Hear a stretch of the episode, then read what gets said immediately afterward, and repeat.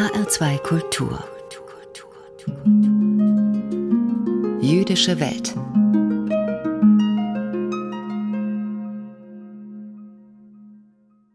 Wir befinden uns mittendrin in einem besonderen Jahr, in einem Festjahr.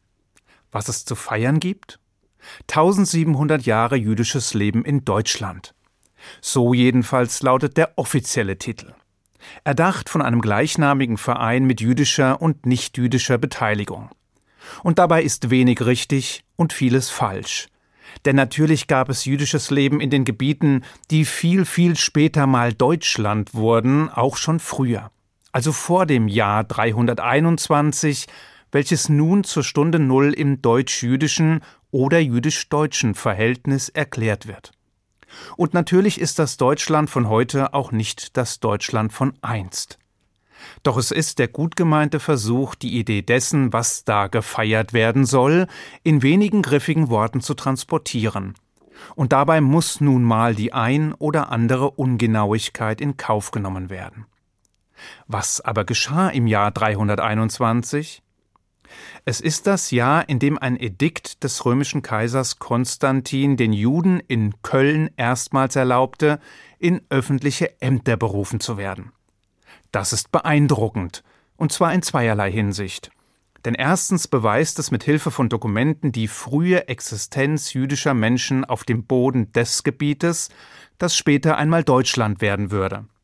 Und zweitens beweist es, dass es gerade hier in Deutschland also dem Mutterland der Bürokratie, zuerst einmal Dokumente oder schriftliche Nachweise braucht, bevor man etwas glaubt, was im Grunde sowieso schon jeder weiß oder wissen müsste. Diejenigen, die Juden für Fremde halten oder die ihnen das Deutschsein absprechen oder die sie für weniger wert erachten, werden solche Belege kaum interessieren. Und sie dürften mit Blick auf das Festjahr wohl auch kaum in Feierstimmung geraten. Wir anderen allerdings nutzen die Gelegenheit, um uns darüber bewusst zu werden, wie steinalt die Beziehung zwischen Juden und Deutschland mindestens schon ist. Wie weitreichend unsere Wurzeln den deutschen Mutterboden durchdrungen haben und wie die jüdische Geschichte in einem endlosen Netz von Lebenslinien untrennbar mit der deutschen Geschichte verwachsen ist. Allerorten wird dieses Jahr dabei als Festjahr angepriesen. Und auch daran ist manches falsch. Denn so gerne man auch auf 1700 Jahre der Eintracht, der Harmonie und der gegenseitigen Befruchtung zurückblicken würde, so wenig entspricht dies der Wirklichkeit. Mit einem Fest verbindet man Freude, Feierstimmung, ja Vergnügen. Doch was wird hier eigentlich gefeiert? Und gibt es wirklich Grund zur Freude? Wir Juden können die Tatsache feiern, dass es uns trotz all der Versuche und der wiederkehrenden Anstrengungen, uns zu missionieren, zu zwangskonvertieren, zu vertreiben oder zu ermorden, immer noch gibt. Dass wir den Kreuzzügen, Pogromen und Vernichtungsversuchen getrotzt haben. Diskriminiert, diskreditiert und dezimiert zwar, aber in einigen Fällen zumindest lebendig. Weswegen der jüdische Dreisatz, der unsere Feste beschreibt, auch heute noch ein Dauerbrenner ist, der da lautet Sie wollten uns vernichten, sie haben es nicht geschafft, lasst uns feiern. Und Deutschland feiert mit. Wahrscheinlich aus Erleichterung darüber, dass die Endlösung nicht zu Ende gebracht wurde. Und aus Erleichterung darüber, dass die Last der Geschichte dadurch noch irgendwie erträglich ist. Vielleicht aber auch, weil man wirklich dankbar dafür ist, dass Juden auf deutschem Boden leben und gelebt haben. Denn bei allem Schlechten, was man Juden historisch so angedichtet hat, gibt es auch andere Stimmen, nämlich solche, die sich daran versucht haben, das Mysterium zu ergründen, zu verstehen, zu durchdringen.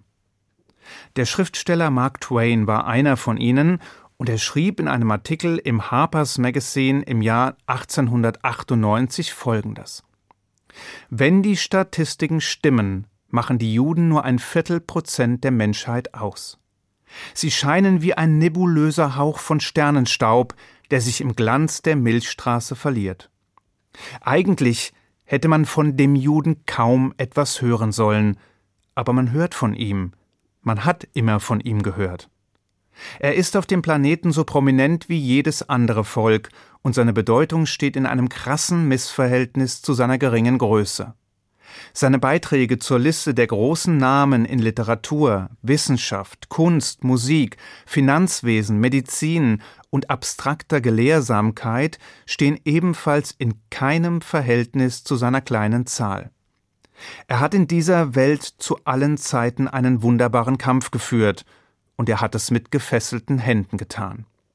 Alle Dinge sind sterblich, außer dem Juden. Alle anderen Kräfte vergehen, aber er bleibt. Was ist das Geheimnis seiner Unsterblichkeit? Man kann also auch eine andere Perspektive einnehmen. Denn so wie es aussieht, gibt es auch Licht im historischen Dunkel. Hier und da jedenfalls. Wobei das Gute am Licht ist, dass es nur ein klein wenig davon braucht, um eine Menge Dunkelheit zu vertreiben. Und dieser Umstand war es wohl auch, der uns Juden zu allen Zeiten die notwendige Zuversicht verliehen hat, um an der Welt um uns herum nicht zu verzweifeln. So oder so gehören Juden jedenfalls zu Deutschland. Das taten sie schon, bevor es das Deutschland in seiner heutigen Form überhaupt gab. Und deshalb soll das Fest ja nicht nur dazu dienen, diesen Umstand zu betonen, sondern es soll auch die Möglichkeit eröffnen, das Scheinwerferlicht auf die Errungenschaften, die Beiträge, die Leistungen jüdischer Menschen im Laufe der letzten 1700 Jahre zu richten. Und das wiederum scheint aus unterschiedlichen Gründen nötig zu sein. Denn erstens findet seit dem industriellen Massenmord an den europäischen Juden eine visuelle und intellektuelle Verengung statt. Einfacher ausgedrückt, es ist unheimlich schwer, sich mit jüdischem Leben in Vergangenheit und Gegenwart zu beschäftigen, ohne dass der Holocaust eine Rolle spielt. Er ist der Elefant, der sich fast immer irgendwo im deutsch-jüdischen Raum befindet und an dem man nur selten unbemerkt vorbeikommt. Zweitens ist es der Versuch, den uralten Vorurteilen, Stereotypen und Ressentiments über den Juden etwas entgegenzusetzen die über Jahrhunderte entstandenen machtvollen Bilder zu übermalen oder Gegenentwürfe zu zeichnen. Und es ist der Versuch, der Schwarz-Weiß-Malerei der Antisemiten ein farbenfrohes Gemälde jüdischer Lebenswirklichkeit entgegenzusetzen. Und drittens ist es der jetzt schon zum Scheitern verurteilte Versuch, der nichtjüdischen Gesellschaft ein Bild der Juden zu vermitteln, welches sie, ihre Geschichte, ihre Religion, ihr Gesetz, ihre Existenz, ihre Kultur und vieles mehr besser verstehen lässt. Wie aber sollen Nichtjuden etwas erklären, das selbst wir Juden nur in den seltensten Fällen erklären können? Woody Allen hat dieses aussichtslose Unterfangen augenzwinkernd auf den Punkt gebracht, als er sagte I'm a Jew, but I can explain it. Auf Deutsch Ich bin ein Jude, aber ich kann es erklären. Wie dem auch sei. Jedenfalls soll die Vielfalt und die Unterschiedlichkeit jüdischen Lebens in Deutschland ebenso abgebildet werden wie all die Beiträge, die Juden im Laufe der Geschichte erbracht haben. In politischer, wirtschaftlicher, philosophischer, religiöser, künstlerischer, medizinischer, literarischer, wissenschaftlicher und gesellschaftlicher Hinsicht. Als wären diese Leistungen die Vorbedingungen für Anerkennung und Respekt und als würde ohne diese der Antisemitismus verständlicher oder gar akzeptabler. Albert Einstein hat es einst treffend zusammengefasst. Wenn ich mit meiner Relativitätstheorie recht behalte, werden die Deutschen sagen, ich sei Deutscher und die Franzosen, ich sei Weltbürger. Erweist sich meine Theorie hingegen als falsch, werden die Franzosen sagen, ich sei Deutscher und die Deutschen, ich sei Jude.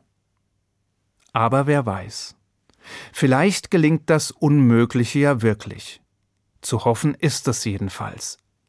Und dann hätten wir wirklich einen guten Grund zu feiern. Ich wünsche Ihnen einen guten Schabbat. Shabbat Shalom.